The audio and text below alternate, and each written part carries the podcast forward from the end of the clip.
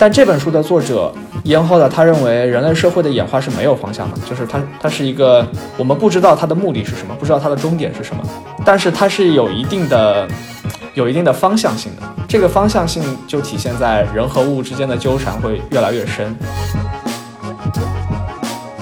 人类对物的这种依赖的情感，我我会把那个依赖，嗯，理解成一种瘾。所谓这个碳排放或者碳足迹这样一个概念，它其实是一些能源公司创造出来的。在生活里面看到一些东西的时候，就它可能是一个习以为常的东西，但是其实说实话，它不应该那么习以为常。黑猩猩之间解决问题的办法就是通过暴力，但如果我们看其他灵长类动物，比如说倭黑猩猩，它们解决暴力的方式就是做爱。啊，Thomas 就会认为，iPhone 是我心灵的一部分，它是我的延展心灵 （extended mind）。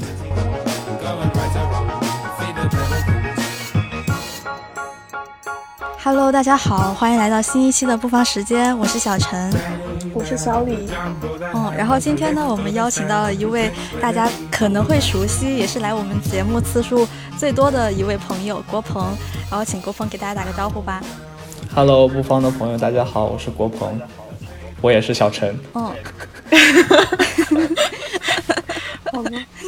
哦。欢迎国鹏再再次来到我们的节目。然后今天我们邀请国鹏过来呢，是想聊一下，因为国鹏最近翻译了一本书，叫做《纠缠小史：人与物的演化》。然后他现在呢是在牛津大学考古系呃念博士。所以今天这期节目，一个是我们会聊一聊这本书，然后也会涉及到呃国鹏在翻译这本书中的一些体会啊，然后在牛津上学的一些分享。那要不然国鹏先给大家介。绍一下是怎么开始翻译这本书的？呃，翻译这本书是因为，嗯，好玩儿。哎，就是怎么样了解到它？就这本书的作者是 Ian Hodder，是考古学理论里面可能是当今考古学理论里最有名的一个学者。然后他就写了很多理论的书。这本书是他比较面向大众的一本通俗的读物吧。所以就读起来也比较通畅，就觉得很好玩，然后就想和大家分享一下，所以就翻译了。然后当时翻译的时候是在大四，其实我大四就已经翻译完了。然后呃，稿子交给出版社之后就疫情了嘛，然后就一直受疫情影响，所以一直没有出版。然后到了今年才最终定稿出版。对。那这本书，它小李都 对我 这竟然大四就已经翻译出来了，我还以为是就是因为本科的时候我们是在同一个学校嘛，然后当时就知道国鹏很厉害，但没有想到在大四已经完成了一本书的翻译。这个书就很薄啊，这个书可能就十万字左右，所以也就比较快。大部分翻译都是在那个发掘工地上完成的，就是白天挖土，晚上翻译。过得非常充实，属于是就是体力和精神都锻炼到了。这本书的标题叫做《纠缠小史》嘛，但我看那个英文的标题其实是呃 “Where are we heading”，就是它翻译成就是它后面有一个副标题就是 “The evolution of humans and things”，就是人与物的演化，那就是。这个纠缠小史，就纠缠这两个字，就是怎么样，就是出现的，就是你在译的时候是你的意见，还是可能编辑也参与到其中？就是因为它那个标题 “Where are we heading” 和纠缠，它其实就是意思还挺不一样的吧？对，就这个书当时翻译的时候，一开始的名字是定的是“我们将往何处去”，然后呢，出版社发现这个这个书名和其他书重了。然后本身的意思也不是很清楚，所以就和那个耶鲁大学出版社沟通了一下，最后我们定的书名是《纠缠小史》，因为这本书的主要观点是讲人和物之间的纠缠嘛，然后又是一个考古学的视角，从一个很呃长时段的视角来考量这个事情，所以最后就定成了纠缠小史。那其实，在我之前的理解里面，可能就是这个人这个社会的发展，它可能就是从。比如说，我们学习的我的唯物史观来说，它可能就是，比如说原始社会、奴隶社会、封建社会、资本主义社会到共产主义社会，它可能会划分这样的阶段。那其实我觉得，从这本书的观点来看的话，还是挺不一样的。它更多是从人与物的关系去理解，就是这种不断不断的加深、互相的一些纠缠的就。一一会儿可能会解释纠缠的这样关系嘛？那我其实刚刚提到那个考考古学家嘛，就是我想，我其实挺就对于没有读过这本书的啊我们的听众来说，那从考古学家的角度回答，就是我们将往何处去？那和我们之前就是比较耳熟能详的一些观点会有什么不一样的？你刚刚说的这些。不管是唯物史观还是什么，就是一个比较典型的社会演化论的观念，就是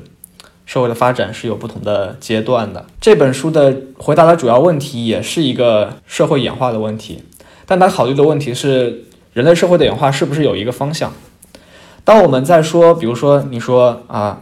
呃，奴隶社会，然后一直到资本主义社会到社会主义社会，我们是预设了这个社会的发展最后有一个终点，就是社会主义社会。如果按照这个说法来说的话。这也是大部分嗯演化学说所要论证的观点，就是社会发展有不同阶段，但是最后是有一个终点的。但这本书的作者延后呢，他认为人类社会的演化是没有方向的，就是它它是一个我们不知道它的目的是什么，不知道它的终点是什么，但是它是有一定的有一定的方向性的。我们虽然不知道终点，但是我们可以知道它也不是完全随机的。这个方向性就体现在人和物之间的纠缠会越来越深。然后所谓的纠缠，就是说纠缠有两种方面嘛，一种是相互促进，比如说人可以制造物，人可以制造越来越多的物，然后呢，物又可以帮助人实现人的目标，这是一个促进作用。还有一个抑制作用，就是说当人制造了这些物之后，这些物又会反过来限制我们的发展。限制以后发展方向的可能性，比如说，当我们发明了火之后，我们就很难再回到没有火的时代。我们所有之后的发明都是依赖于火的这个发明之上的。所以说，这个作者就认为，虽然我们的发展并不知道我们以后的发展是不是有一个具体的目标，但我们至少可以知道，它是有，它也不是随机的，它是有一个大致的方向，也就是人和物之间的纠缠会越来越深。这就是这本书的主要的观点嘛。那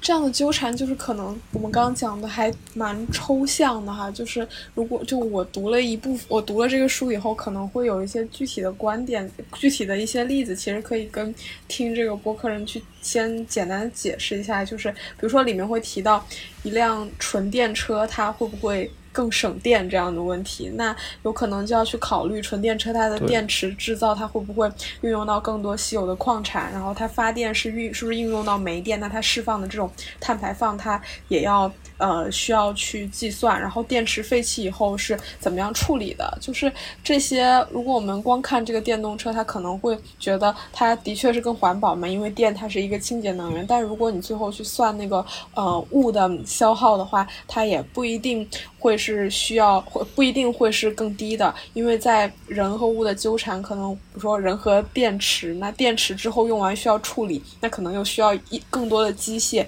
就他说的这种纠缠，可能就是我刚刚讲的这种类似的这种，嗯，一个越来越不断卷入更深的这样一个过程吧。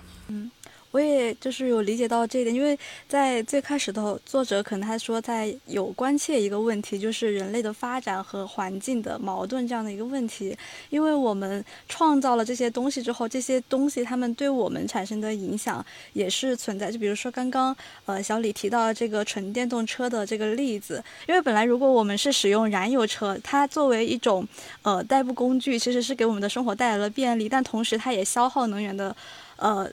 消耗能源，然后就对呃产生一些的污染，对环境造成了问题。然后为了解决这个环境问题呢，人类又制造了另一种技术，它作为一种创新，就是用电动的车，似乎是用一个相对绿色的能源去解决这个呃燃油车带来的环境问题。但是这作者让我们看到的是，就是这个好像是绿色环保的东西，它其实背后也有很多和其他物品的纠缠。这个纯电动车在和其他物品产生这个纠缠，发生各种各样的关系的时候。其实它就带动了对其他资源的消耗，它也并不是简单的一个纯电动车看起来那样子的。对，这个就是就是我们刚刚说的纠缠，它包括它包括一个促进作用和一个抑制作用嘛，然后它也它也是人和物之间的各种关系。就包括人和人之间的关系，人和物之间的关系，和物和物之间的关系。比如说，当我们在考虑一个手机的时候，我们不仅需要考虑这个手机本身，还需要考考虑这个手机的背后的一个网络，一个纠缠的网络。它包括生产这个手机需要的人，需要的各种配件、运输，还有各种呃生产，然后分布在全球各地的工厂之类的。就是这不是一个简简单单的手机，它是一个全球的网络。那就是这个。这个作者呃，伊恩霍德他这么思考这样一个人类发展的一个方向，那会跟他所持的一些就是学术观点会有什么样的关系吗？或者是跟他本人的一些立场会不会有一些联系？就我可能或者我们的听众可能也不太理解，就是刚刚提到伊恩霍，伊恩霍德他在呃学术界他是一个大牛，但是他到底厉害在哪儿？就不知道可不可以给大家先科普一下。Holder 是这样，就是考古学理论的发展，我们非常粗略的可以把它分成文化历史考古学、过程考古学和后过程考古学。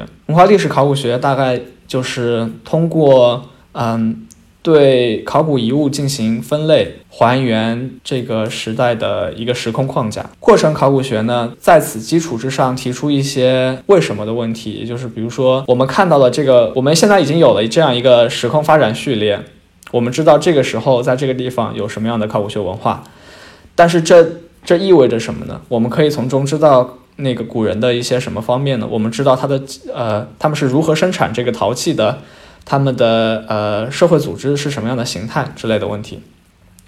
然后他们主要回答这些问题：人类为什么要做这些事情的主要的理由会考虑，比如说人口的增长啊，比如说气候的变化呀这些。外在的原因，然后后过程考古学，它会考虑人本身，比如说，呃，当你说人口增长或者环境变化导致了人类开始使用、开始进行农业生产。这是一个过程考古学的命题。后过程考古学家会认为，你在此过程中完全忽略了人的作用，你没有考虑人的能动性。当我使用某种陶器的时候，并不只只是，并不仅仅是因为这种陶器，嗯，它的功能满足了我的需求，还有可能因为这个陶器有某种象征意义，它是我们这个族群都在使用的陶器。我使用这种陶器是一种身份的表征。后过程考古学相对于过程考古学来说，更加重视人的能动作用，更加重视一些社会议题，比如说性别，比如说社会不平等，比如说权利。然后到了二十一世纪初的时候，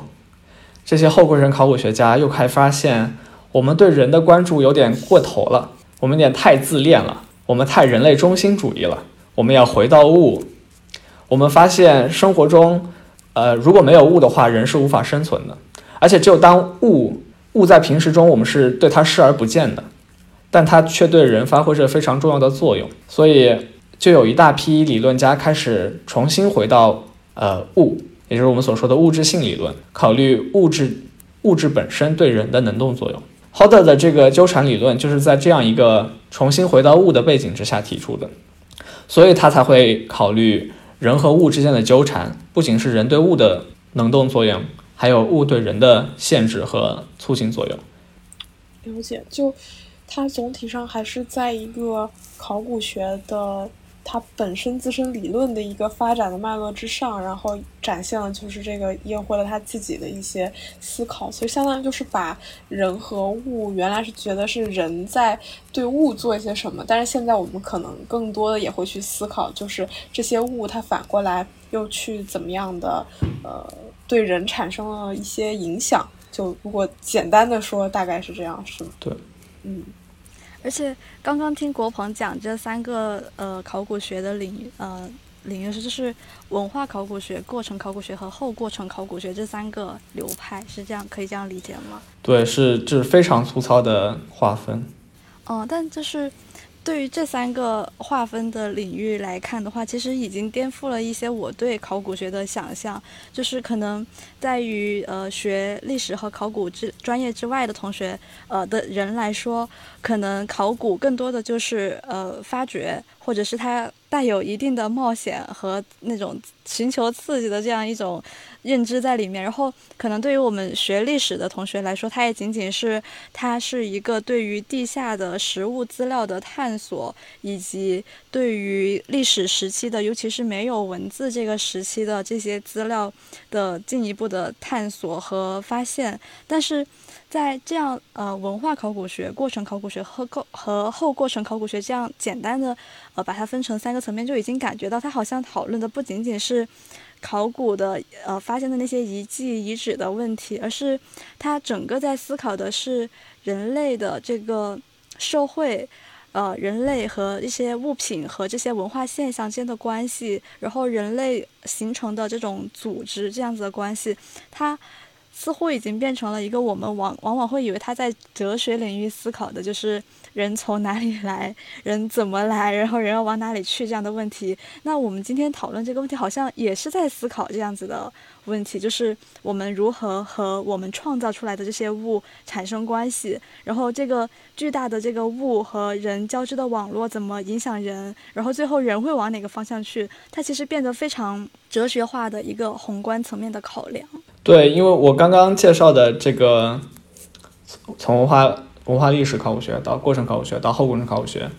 是这个考古学理论发展的一个非常非常粗略的三阶段吧，就是还是一个还是在考虑一个理论的问题。然后说起这个，说起这个对于人类过去、现在和未来的思考，这里可以推荐一下，嗯，今年刚出的一本书叫《The Dawn of Everything》。万物黎明。是英文版的，是呃，是一个非常重，对，我不太清楚，应应该没有简体中文的翻译，目前至少是，嗯，这本书就是讨论的 The Dawn of Everything，就是讨论的 Everything，从从旧石器时代开始，一直讨论到一直讨论到就是现现在，讨论的主要问题也就是一些呃，比如说不平等的起源是什么呀，嗯。这样这样的问题，对，是个非常非常有趣的书。那这本书里，它是不是也会涉及到一些，就是从可能从很远古远古时代，然后它会拉到一个现在的一个角度，它可能就会讲到，啊，在。消费消费主义对人的影响，然后以及比如说刚刚提到的，我们用的手机或者是其他我们穿的一些 T 恤，它就是处在一种嗯全世界范围的纠缠网络里面，然后它也会其中会有一些呃刚刚提到的就是不平等的地方在，就是但但其实我觉得它会。把这些种种的现象，他把它提炼出来了，然后他提出了这个纠缠理论嘛，然后我会觉得，嗯，人与物的。纠缠到更深的人与物的纠缠，但是看完以后，我会觉得，那为什么会形成这样的纠缠？就我，我就觉得我好像没有从这本书里面 get 到，然后以及就是书里面提到的，呃，他说人的特性就是人必须依赖物，就是感觉很多问题他。是不是就是没有办法去想明白它到底是为什么，或者是这本书它提没有办法给我们一些答案？就是不知道我的这个思维会不会也陷于一种误区？就是我好像很想知道到底是为什么这件事情。呃，第一个问题是人，呃，作者提到人和物会陷到越陷入到越深、越来越深的纠缠之中，这是为什么？嗯，对吧？对，这个作者，我认为作者。作者的观点就是人是被卷进来的，嗯，就是当你创造了一个，当你创造了一个物之后，比如说当你创造了一个轮子之后，你就会在这个轮子的基础之上有新的创造，你会发明路，你会发明车子，然后当你有了车子之后，你会不断改进车子，然后你就有了内燃机，然后你就有了现代的汽车，然后你就需要更快的、更好的路，然后为了修建这个路，你又需要其他一些。其他的发明，所以说，当你有一个，当你需要解决某一个问题的时候，你就会，你就会去寻找现在我们的文化，现在我们的科技中有什么样可以解决的方案。当你试图当你试图在这个已有的文化库中寻找答案的时候，你就必须得寻找我们已经有了什么物，然后你就会在这个物的基础之上进行一些修补或者提升或者创新，然后你就不知不觉的被陷入到这个过程当中。就是起初还是因为你有一个问题，你想要解决这个社会问题，然后你就从已有的已有的我们的武器库中寻找现在是不是有什么样的工具，然后你就。对它进行修改创新，然后你就发明了一个新的物品，然后当以后出现一个问题的时候，你就会在这个新的物品之上再进行创新发展，然后你就会不断的陷入到这样一个纠缠之中。就对，就一开始它它里面举了一些例子嘛，就比如说说火这样的东西，它就是因为人类用火，然后就是人类能够从食物中获得营养就增加，然后因为人它本身就是器官很小，它相比其他的猿类，它其实不不具有。竞争性，但是因为火就是帮助人类去适应了这一点。另外，在用火的时候，它也改变了人类的身体啊，或者大脑之类的。就是这个过程，我觉得就还蛮蛮可以理解，就是说是一种人类的特性。然后之后通过用火，然后慢慢有什么碎石，然后有各种各样的东西发明出来。那这个就是和刚刚的纠，就是用我觉得用这个纠缠理论，它这个解释力还。嗯，我觉得是挺足够的。但是当提到就是棉纺织业的时候，就会觉得那棉纺织的工业它是随着工业革命，然后殖民主义的发展，然后从那种什么珍妮纺纱机，就英国那边，然后它可能会通过一些国全球的贸易，再把那个各地的原材料，然后呃。运运运输到可能运输到欧洲，然后再进行一个加工，就是这样的卷入。其实人是可以发挥更多的主动性的，就是人其实没有必要去进行这样的卷入，它并不是一个说人本能所带来的一个东西。嗯，就这点就是让我会感觉它会不会，嗯。虽然可以让我们反思到，就是说棉纺织的这个呃卷入，它是其中带有殖民主义，但它会不会让我们觉得有点在为殖民主义去说话？就是因为我我们没办法去避免这样的东西发生，因为人是需要不断不断的去卷入，因为人没有办法去规避掉这样的卷入。呃，可以从两点来说，第一点是说，他是不是在为殖民主义辩护？这我觉得并没有，他只是说你不自然的被卷入到这样一个不断加深的物的纠缠当中。但是你可以选择人，人可以选择，你可以选择是不是要殖民啊？虽然你需要产棉花，但是你可以选择是不是要殖民别人来产棉花。就是你可以，你在某种程度上，你可以选择你要你想要陷入到什么样的，你会陷入到什么样的纠缠之中。嗯，有有些道理。嗯，或许他举那个例子只是为了说明，因为棉花这种物质，它后来，呃，它的它的生产关系，然后把它把，呃，某一个地方和世界上的几个大洲都联系在一起，然后又形成了贸易网络，然后又因为这种利益的市场的关系，形成了战争，甚至是更大的冲突。它只是在已经发生的历史中去构建这种网络，而不是去赋予它一种，就是，呃，合理性什么的。哦，我自己的理解是这样的，确实是这样。然后，然后另外一方面，我们就可以想，嗯，这样一个问题，就是人有没有可能挣脱这个纠缠？我觉得刚刚说的这个殖民主义的问题，可能也会涉及到这样一个问题，就是啊，作者认为人会陷入到越来越深的与物的纠缠之中，但是有没有一种可能是我们要挣脱这种纠缠？作者在书中并没有给出一个明确的答案。嗯，我们也不知道是不是有可能。在书的最后，他似乎提到了提到了说，我们现在解决各种社会问题和自然问题的方法就是呃做一个新的发明，就是产生一个新的物来解决我们的问题。但作者就会认为这样会引入一个新的物质，会引入新的纠缠，让然后让我们越陷越深。嗯，我们需要提出一些新的解决办法来面对我们现在的社会问题和。自然问题、环境问题，但他也并没有提出一个具体如何操作的解决方案，所以这也这也是这本书受到一些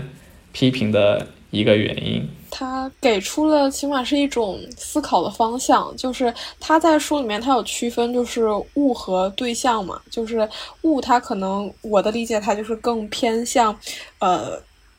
更刨根究底的去考究一些原材料或者什么上面东西。但是对象的话，就是比如说我们现实生活中看见的，比如说我们在百货商场看见一双鞋。我们看见一部手机、一个电脑，就这种具体的这种物品，它就跟这个物是很不一样的。但是我们可以把这样的对象，它一步一步的解体，我们去理解它这个东西它到底是怎么样生成的，就是知道它这个过程可能会产生更多的负担以后，我们就有可能从这样思维上，我们知道它把不断把它解构以后，我们就会知道那。可能我们也没有对他有那么的需要，尤其是当他带给我们很多更多的负担的时候，就他可能是更多是从这种思维方式上，就是给到大家一些启发。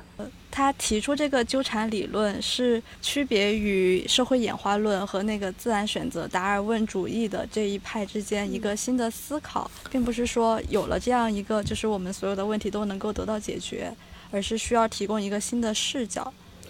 我觉得作者只是提出了一个提出了一个问题，就是我们如何挣脱这个纠缠，来解决我们现在的呃社会问题。然后这个问题是需要读者自己去思考的。这本书书就是会提到和物的关系嘛？那就是嗯。其实当时最初看到这个人与物的时候，我脑子里面首先冒出的一个词就是去如何去对抗现在的消费主义，就是大概会感觉到会不会是有这样一个方向。但其实是不是作者他自己在他的观点上或者怎么样，他其实还挺偏向于这个方向的，就是他还。我觉得他是里面是透露着他对于现在很多呃不平等，或者是说呃消费主义带给人们的一些呃，不管是创造一些欲望还是压抑一些欲望，他是觉得对于现在这种现状是有一些不满在的。就不知道就是通国国鹏，你对于这个作者的了解，就是他是不是有这样的倾向呢？我觉得在书中没有明确的说，但是你还是可以，你还是可以看见。作者在抱怨，比如说他会说，一个美国的家庭可能家里有三个人，但是会有五六台电脑或者七八个屏幕这样。我我也有印象，就是他在书里面去写那个呃 T 恤生产的时候，他就说，呃每年会有二十亿件 T 恤去制造，销往全球各地，然后制造这些衣服就要消耗大量的水和能源，然后它又产生农药这些副产品，然后去污染土地或者污染空气，但这一系列的都是因为在这个与物的纠缠中产生的各种各样的连带反应，它似乎是有说人类对物的这种依赖的情感。我我会把那个依赖，嗯，理解成一种瘾，就是一旦是有了这样子的消费品的存在，人类就很难再摆脱这种对消费品的依赖。那在这种情况下，就是我觉得他已经很隐晦的在批判人的这种物欲和消费主义的倾向了。对，当你当你考虑到，当你在买一件 T 恤的时候，你考虑到这个 T 恤背后所所蕴含的这样一个整个的。纠缠网络的时候，你就会想到这个 T 恤里面会有会有雇佣的童工，会有社会不平等，会有阶级的区分，会有社会呃会会有全球范围内的呃发展国家、发达国家和发展国家之间的呃不平等之间不平等的加剧，嗯，甚至你会考虑到历史时期的这样一些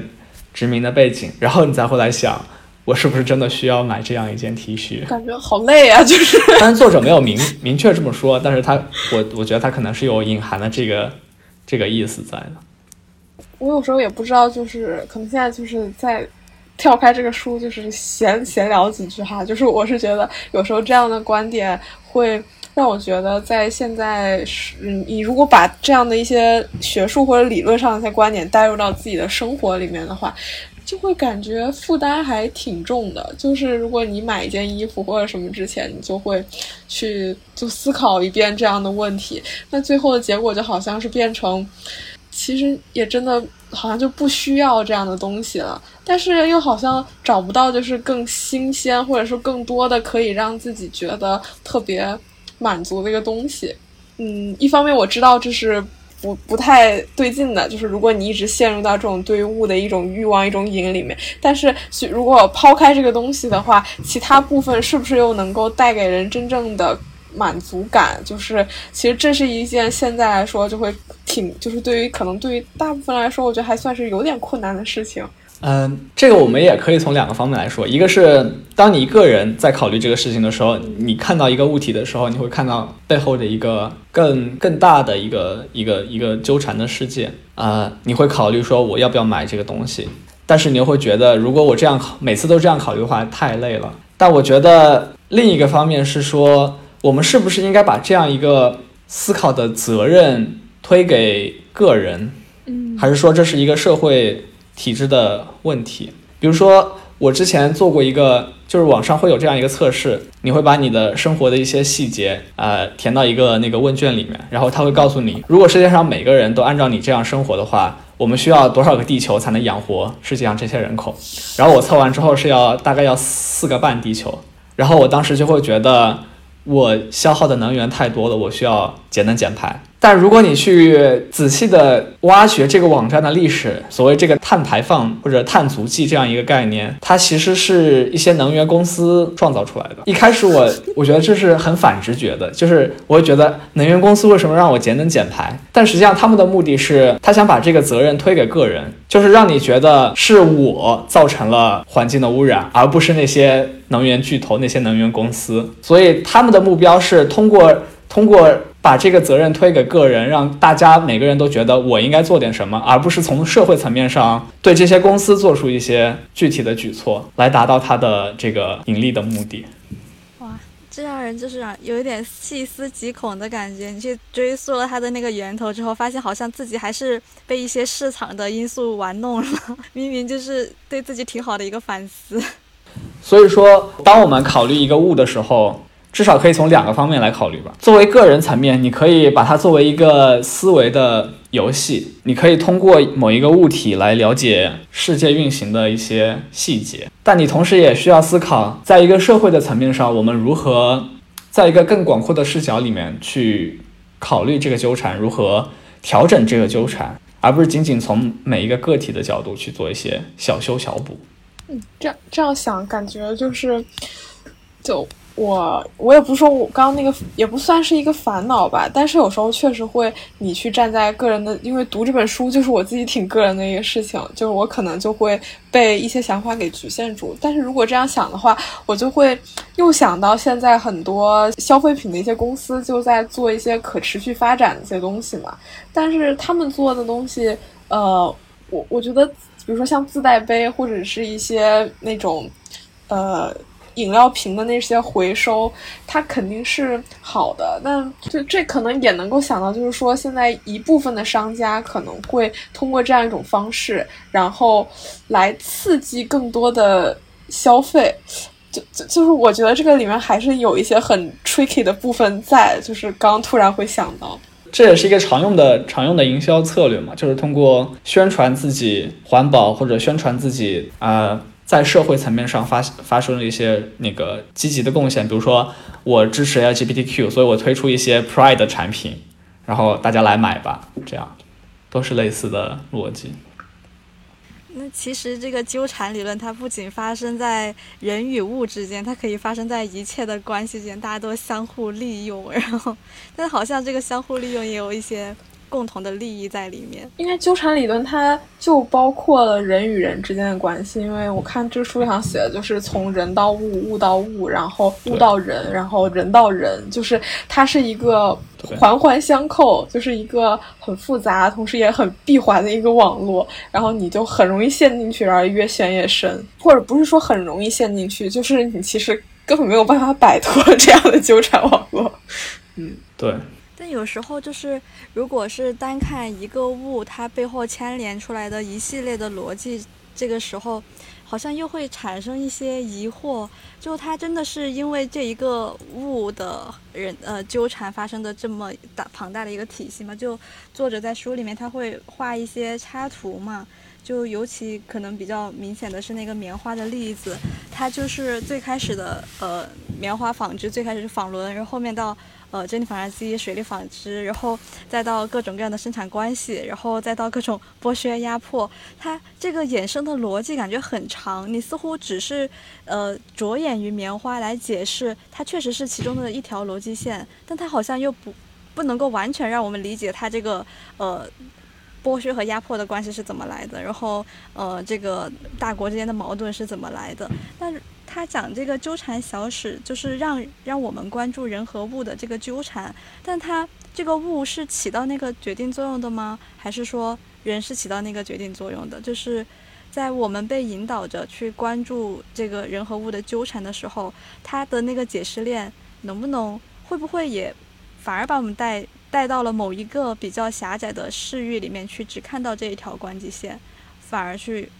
就是忽其忽视了其他的一些因素的影响呢？作者在这里，我我觉得甚至有一些矛盾的地方，就是他一方面会觉得，嗯，我们并不能说是人决定了物，还是物决定了人，因为大家都是互相影响，都互相被卷入到这样一个关系当中。但同时，他又会觉得，当我们如果人想改变现状，想挣脱这个纠缠的话，人是可以做一点什么的。也就是说，在这个纠缠网络里，人是人还是有更更深的这个能动能动性的。比如说，他在最后，他在书的最后会说，这本书并不是一个反物质的小册子，并不是让我们把责任推给物。我们现在所造成的这些全球变暖或者呃全球的贫困、各种暴力，这些并不是物的错。也就是说，他会觉得。作为人类，我们是有更更强的能动性，我们可以改变这个纠缠，我们可以过上一个非物质的生活。但在书的大部分呃论述的过程中，他都会强调人和物之间相互纠缠的关系，就是说，我们并不能看见谁占了上风。就说实话，读完这个书，我是挺迷茫的。就是他好像说了一个很很精妙的一个观点，就是真的是可以很有解释力，就他能说通很多道理。但是当我明白这些道理以后，我更不知道该怎么样去 进行一个反应了。就觉得还挺，就可能确实是在思考这个问题本身吧。嗯，我觉得对这个书的态度是可以把它做做做一个练习，就是。去关心身边的物，然后去理解这个物背后所可能会牵扯到的一些东西。比如说，之前一段时间，呃，中文版出版了《末日松茸》这本书，是罗安清在呃罗安清老师的《末日松茸》这本书。这本书就会从一个很小的物品，就是从一个松茸的角度来探讨，嗯，全球范围内的松茸市场和不管是一个生态生态的，还是一个社会的这样一个纠缠吧。然后，罗安清老师在书里面就会说，我们需要培养这样一种观察的能力，这种这种种关心周周遭事物的能力。这其实和向彪老师说的乡绅的概念也很接近。乡绅就是说，你去你在一个小社会里，你去了解这个小社会，你周围世界发生的一些小事情。比如说，你会你去了解你的宿舍门卫，你去了解送外卖的小哥，以及他们背后的一个社会网络。但是，向彪老师说的主要是一个人类社会的一个小环境。你可以把这样一个小环境理解到，它不仅包括人类，也包括物品。当你在理解你周遭环境的时候，比如说你你你会去考虑这个电冰箱它的背后有什么样的故事。然后前一段前些年，汪明安老师也就会也写了一系列的讨论。他写了一本书叫《论家用电器》，就是去讨论我们周围世界那些被我们忽略的的。物，我的意思是说，可以把这本书作为一个练习，就是去看见我们周围的世界的一些物，就是这些东西我们平时都不会注意到它的存在，但是当我们读完这些书之后，我们会重新开始去关注到它们，进而去思考它背后所涉及到的一系列呃和其他其他物、其他人之间的关系。就我。知道罗安清老师的这本《末日松茸》之外，其实还有一个挪威的学者，他是写了一本关于三文鱼的书，就具体叫啥名字我忘了，但是之前大概看过一些。然后就是我会感觉，是不是现在，呃，在人文学科这个领域，因为那是人类学的一本书嘛，就是可能在人类学里面，它有一个这样倾向，就是会从物这个角度去思考，就是，嗯，是不是在考古学它里面？做一些研究的时候，他也会从这个方向，就因为我不太了解考古学这个里面，它是怎么样从物这个视角去切入的，就不知道国宏你的研究的领域是关于就是理论或者什么，然后他会运用到这样的视角吗？在整个人文社科里面，从二十世纪初开始都会有一个理呃，就是物的转向。The material turn，或者叫本体论的转向，ontological turn，就会去讨论除了人之外的其他物的社会生活，所以你会在人类学、社会学、文学批评各种各样的理论里面看见类似的思考。然后我自己的研究里面，目前我的博士课题里面涉及到这个的讨论并不是很多，但我之前会写一些小论文的时候会用到类似的理论，比如说我们会讨论，呃，我写过一篇关于中世纪晚期男性气概的论文。就是当你在讨论男性男性气概的时候，我们下意识的会认为男性气概是一个性别的呃角色，所以我们会考虑到人际关系，就会考虑到一些社会方面的问题。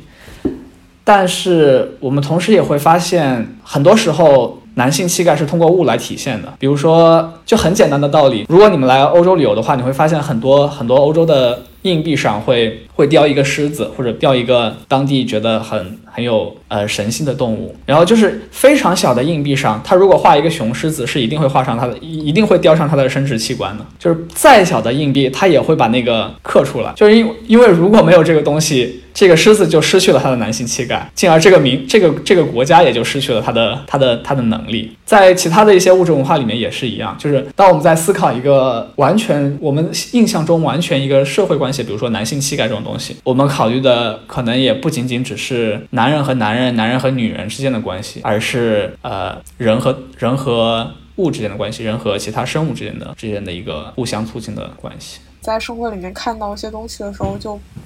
它可能是一个习以为常的东西，但是其实说实话，它不应该那么习以为常。就是它里面是还挺复杂。就我刚又突然想到，就是之前去地铁坐坐车的时候，就是那个有那个爱心座椅嘛，然后就比如说有一个带小孩的那个角色，就是那个角色他一定就是画一个。长头发的一个形象，就是，但当下那个反应就是，你就是觉得长头发那个她就是一个女女生的一个形象嘛？有可能就是，首先那个长头发她就已经跟女性绑定起来了，然后另一方面就是女性又跟这个呃带小孩的这个角色绑定起来了。就是如果你仔细去思考，我觉得生活里应该是蛮多这种可以在进行拆解的这样一些符号或者是一些物的存在。对我前一段前两天去维也纳旅游啊，就一个很明显的现象就是，如果你坐电车的话，你会发现它的电车上那个爱心座椅上会画，比如说老人的话，他会画，他也会画男性的老人、女性的老人，然后带小孩的人，他也会画男性带小孩的人和女性带小孩的人，就是它会有不同的现象。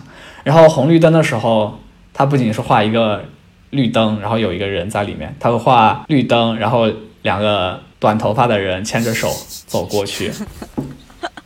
这是维也纳特特有的浪漫吗？倒也不是吧，就是就是，我觉得生活中还是有很多这样的细节可以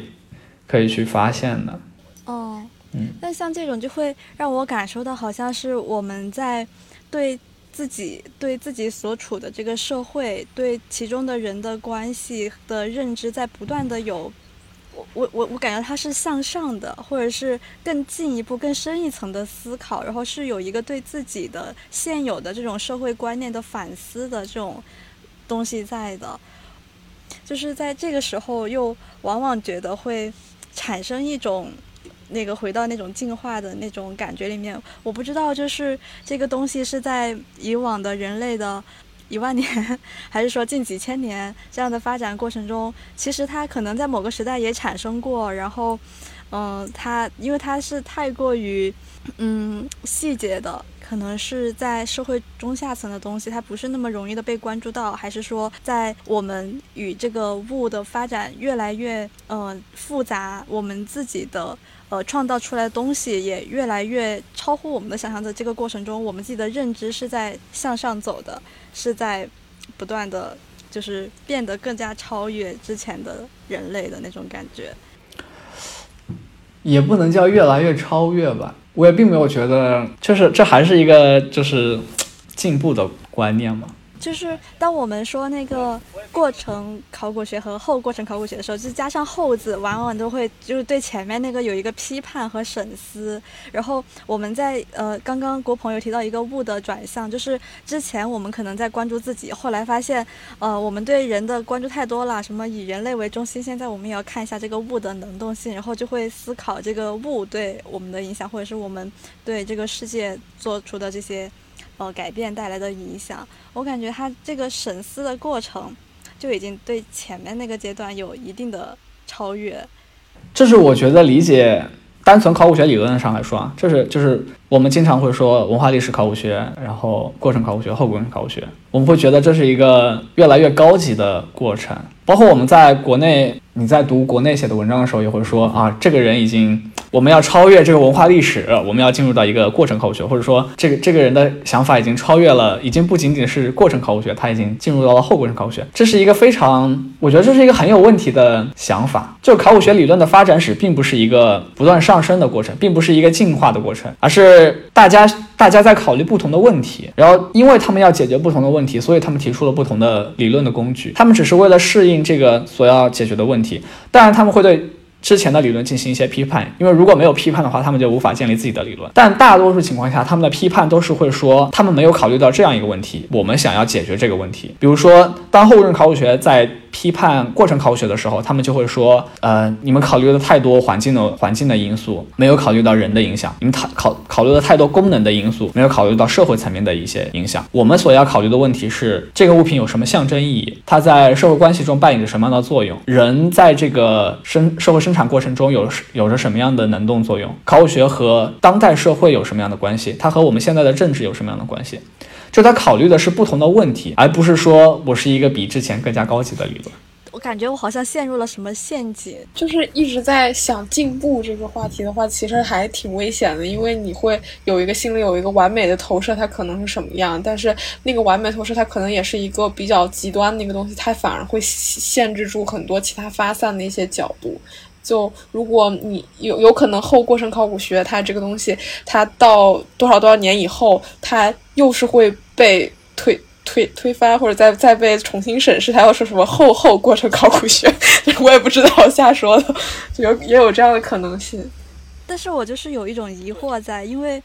就是。你有时候能看到那个明显的分野，比如说人创造了物，人会使用物，然后人是区别于其他生物的，然后就在这个地方好像有个很明显的分野，人他创造了一个世界，其他的生物都没有这样子的一个创造，就这样子看，好像他在那个地方就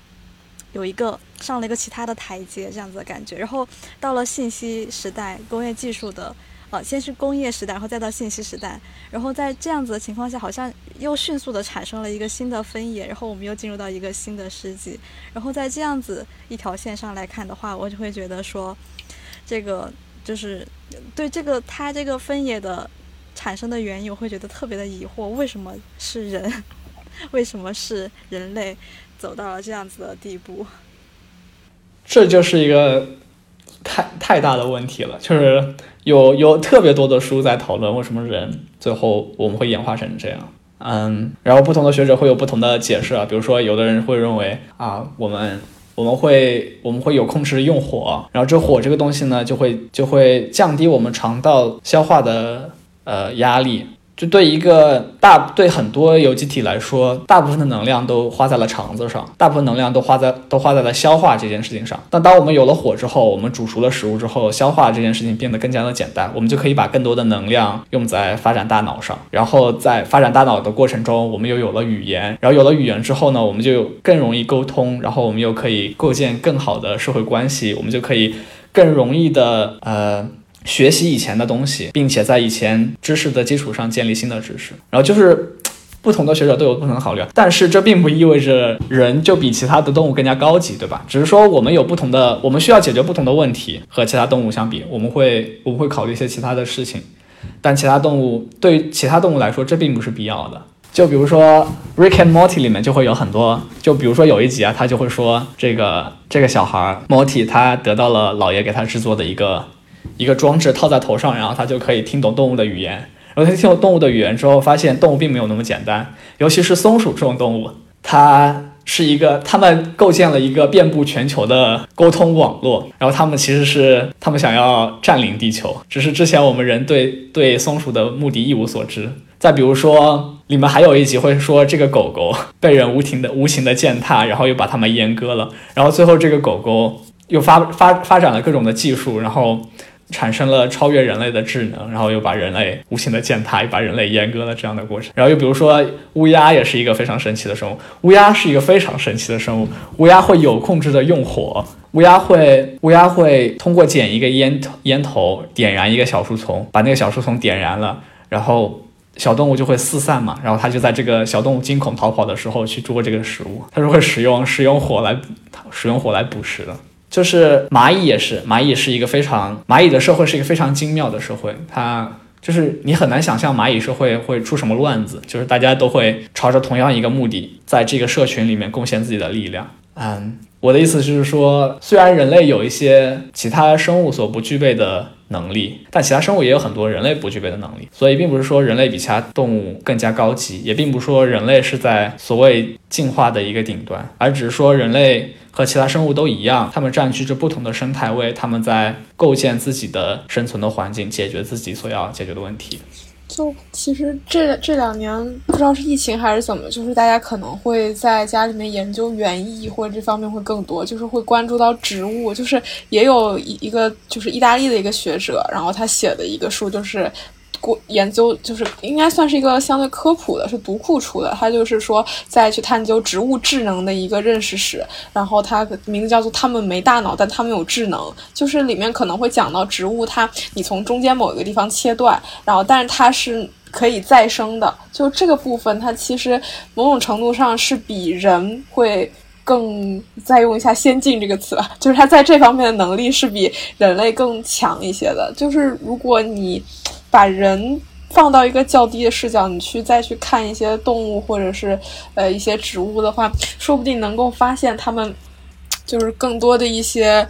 智能在。就是智能并不是仅仅是人类所讲到的呃一些理性，然后你去反思呃就是科技，你去这这这方面的这种反思，就是它智能也是从动物或者其他植物它。本能那个里面的东西，它有可能就是有很多值得人类再去学习的地方。大概感觉这些年会有这样一个倾向，就大家也在思考这样的问题。就是我在想，之前想为什么是人创造了物，然后人好像创造了一个和物的相关的一个非常丰富的世界，但是好像也就像这本书里面展现出来的那种观点一样，就是人依赖于物，然后也纠缠于物，然后被物纠缠，在那个没有物的其他的。呃，生物的世界里面，他们也自有体系，自有自己的组织和一个呃生长繁衍的一个系统，只是我们在不同的系统里面这样子的感觉。那我还想就是在就再脑洞一下，就是反正是人创造了物，使人和其他生物产生了分野嘛。那人会不会就是也有一个被取代的过程，或者是甚至是被物呃给取代呢？哦，我我我想说的是这个问题，我觉得有一些有些问题。就当我们在说人制造物，然后物会被人取代吗？似乎我们会首先我们会预设了人和物之间是有区，就是有完全不同的区别的，它是两种不同的东西。第二点是说，呃，他们之间必定有一个高下之分，要么就是人占了上风，人制造的物；要么就是物取代人，物占了上风。但这两点都是有问题的。第一点是说，我们需要考虑的是什么是人。当我在说我是我的时候，我在说这是只有这一个肉体吗？还是说包括我的衣服，包括我戴的隐形眼镜，包括我现在插着的耳机？只有你本身吧。就是如果只是包括这个肉体本身的话，我们就我们就会发现我的我的个体是延伸到了我的物上的。就是说我穿的这个衣服不并不仅仅只是一个单独的物品，它是我选择的衣服，它代表了我的个性，它体现了我的人格。当我有使用这个电脑，我使用这个软件，或者我使用这个手机的时候，我是把我大脑的一部分功能寄存到这个电脑里了。也就是说，我不需要，就是有一个很有名的呃心灵哲学家叫 David Chalmers，呃，Chalmers 就会认为 iPhone 是我心灵的一部分。它是我的延展心灵 （extended mind）。我通过 iPhone 获取信息，和我在大脑里的某一个地方提取信息本质上是一样的，它都是可以及时的提取，然后呃通过获取这个信息，然后用这个信息解决解决我需要解决的问题。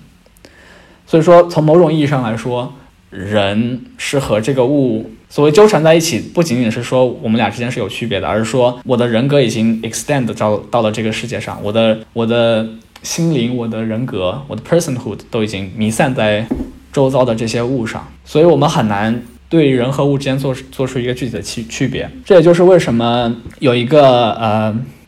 很难形容他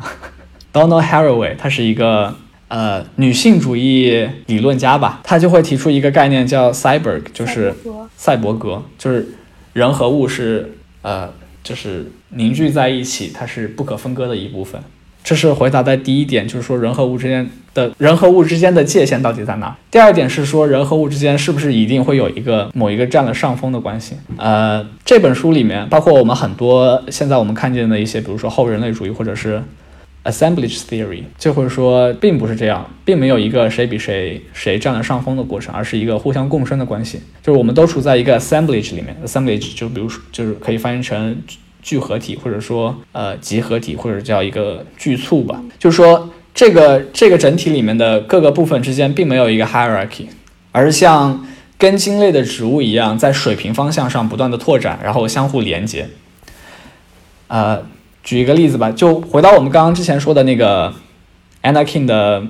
Mushroom at the End of the World，末日松茸这本书里面，他讨论的这个真菌，真菌这种这种这种生物，它的首先它的消化不是在体内进行的，它是在体外进行的，它会消化，比如说岩石，比如说一些腐殖质，再比如说一些呃或者有机物吧，像树木这样，然后它消化过程是在体外进行的，然后再把这个消化的营养物质呃。囊括到自身当中，在此过程中，其他植物也可以得以生长，然后自菌类自己也会不断的长大，然后就会形成一个非常庞大的系统。实际上，世界呃地球上最大的有机体就是一种菌类，叫做蜜环菌。在在美国的 Oregon 这个州，他们有一个最大的菌，世界呃地球上最大的有机体，它的整个范围有八点八平方公里，然后整一个菌丛的年龄可能有。呃，超过两万，呃，两千四百岁。然后在这样一个不断扩展、不断生长的过程中，它和其他植物互相呃勾连、互相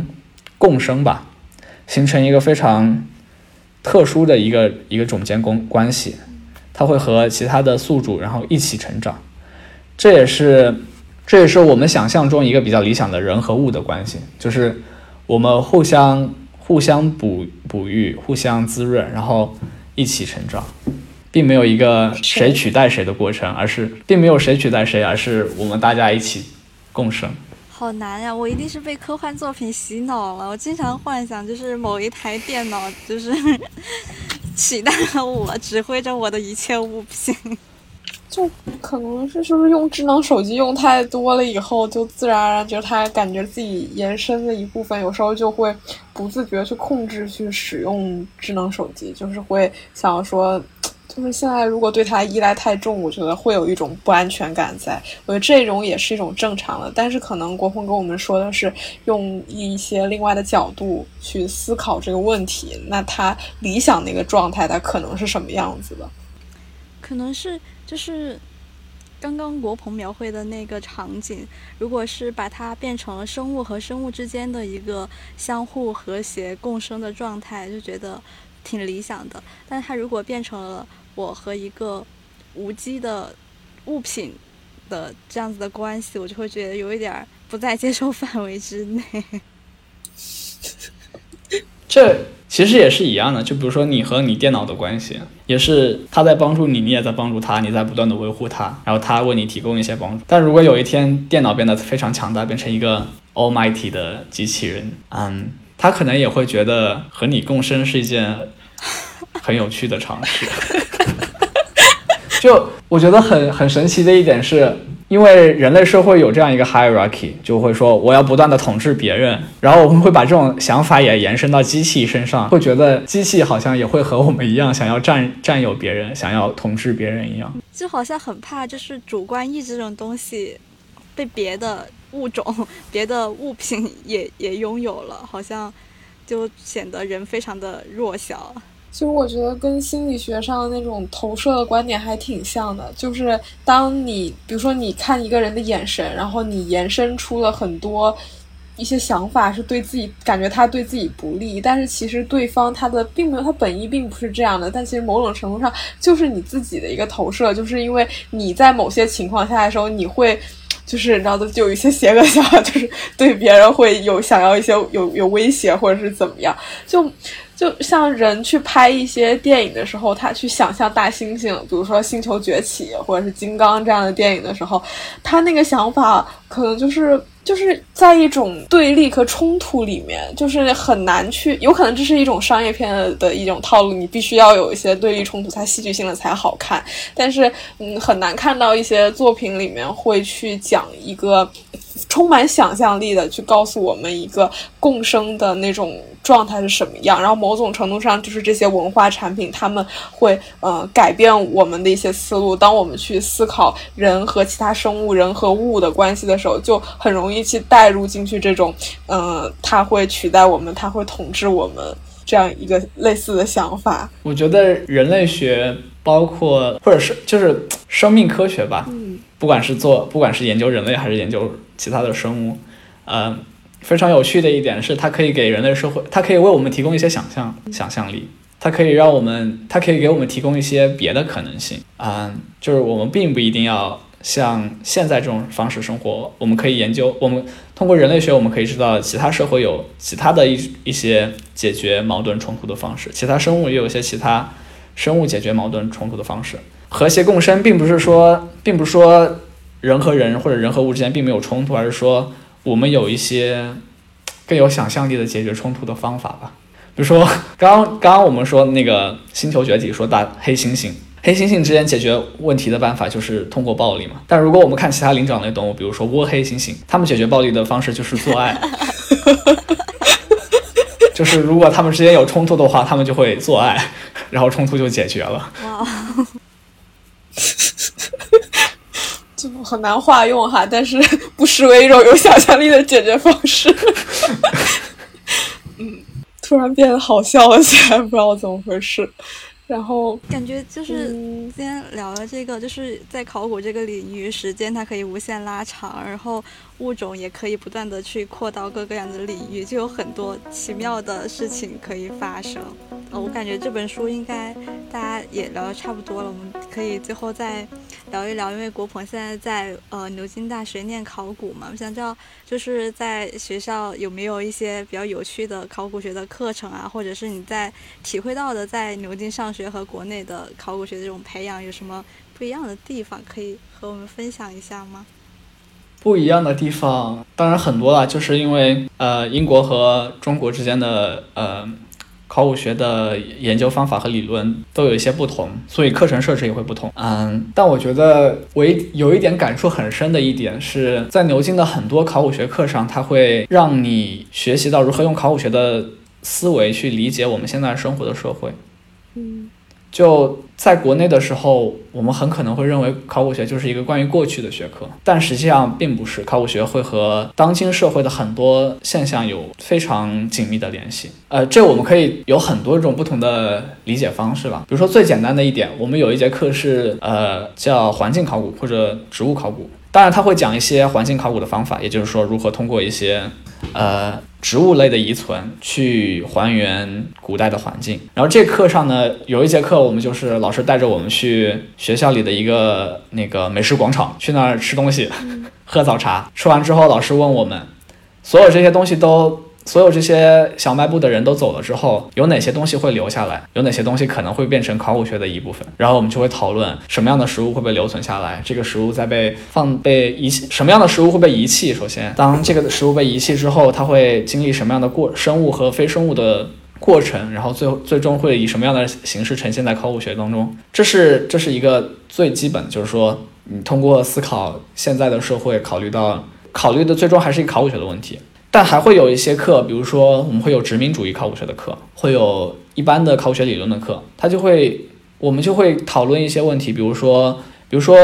我现在研究玛雅考古，这个玛雅的 monument 这个纪念碑，比如说一个金字塔，它到底是谁的遗产？是当地的玛雅人？如果当地的玛雅人不住在这里了怎么办？是属于当地的居民？这些居民每天都和这些纪念碑相处，但他们并不是这些纪念碑创作者直接直接后代。但他们却，他们的整个生生产和生活都是围绕着围绕着这些纪念碑，还是说属于发掘这些纪念碑的考古学家？所以我们应该把它放到大学或者放到博物馆里，还是说它属于所有的人类？所以我们应该放到，所以我们一个玛雅的考古纪念纪念碑可以放到大英博物馆这样的地方，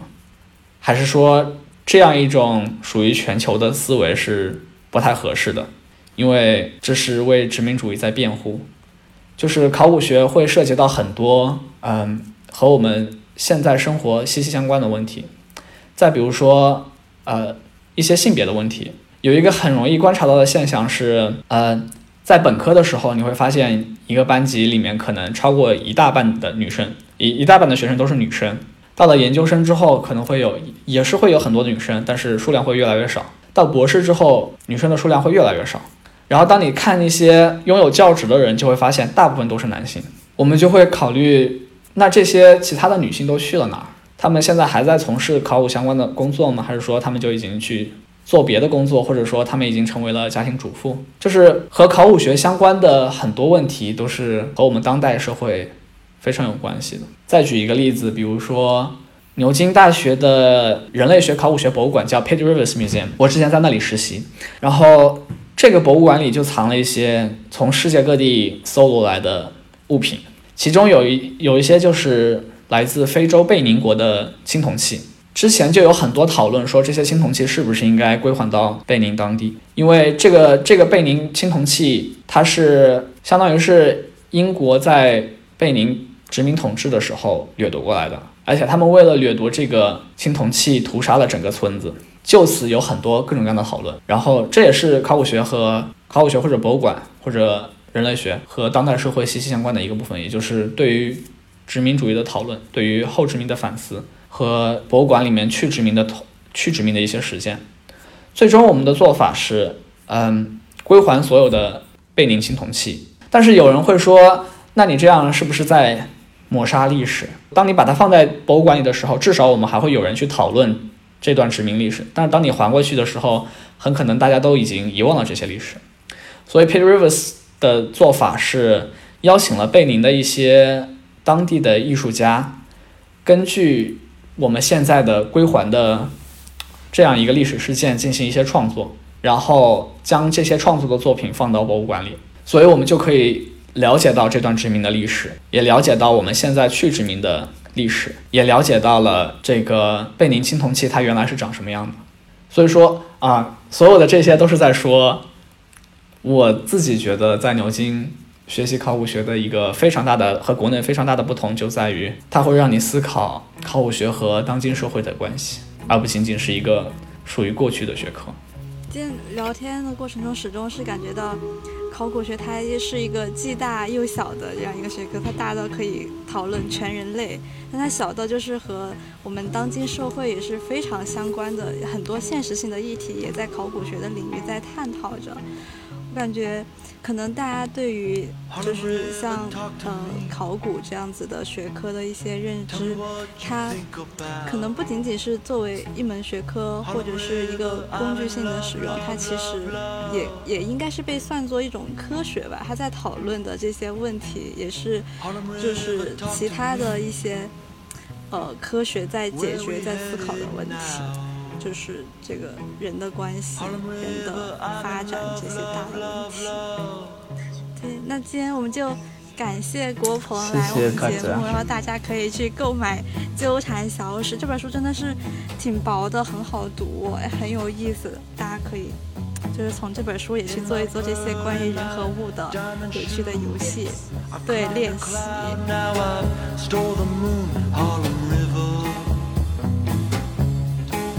All because of you.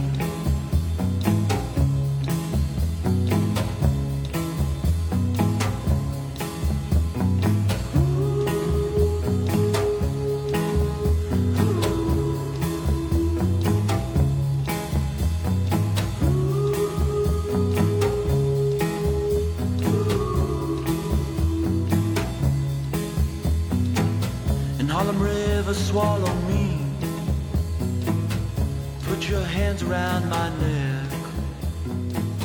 In Harlem River, I can't breathe. They've got the lights down.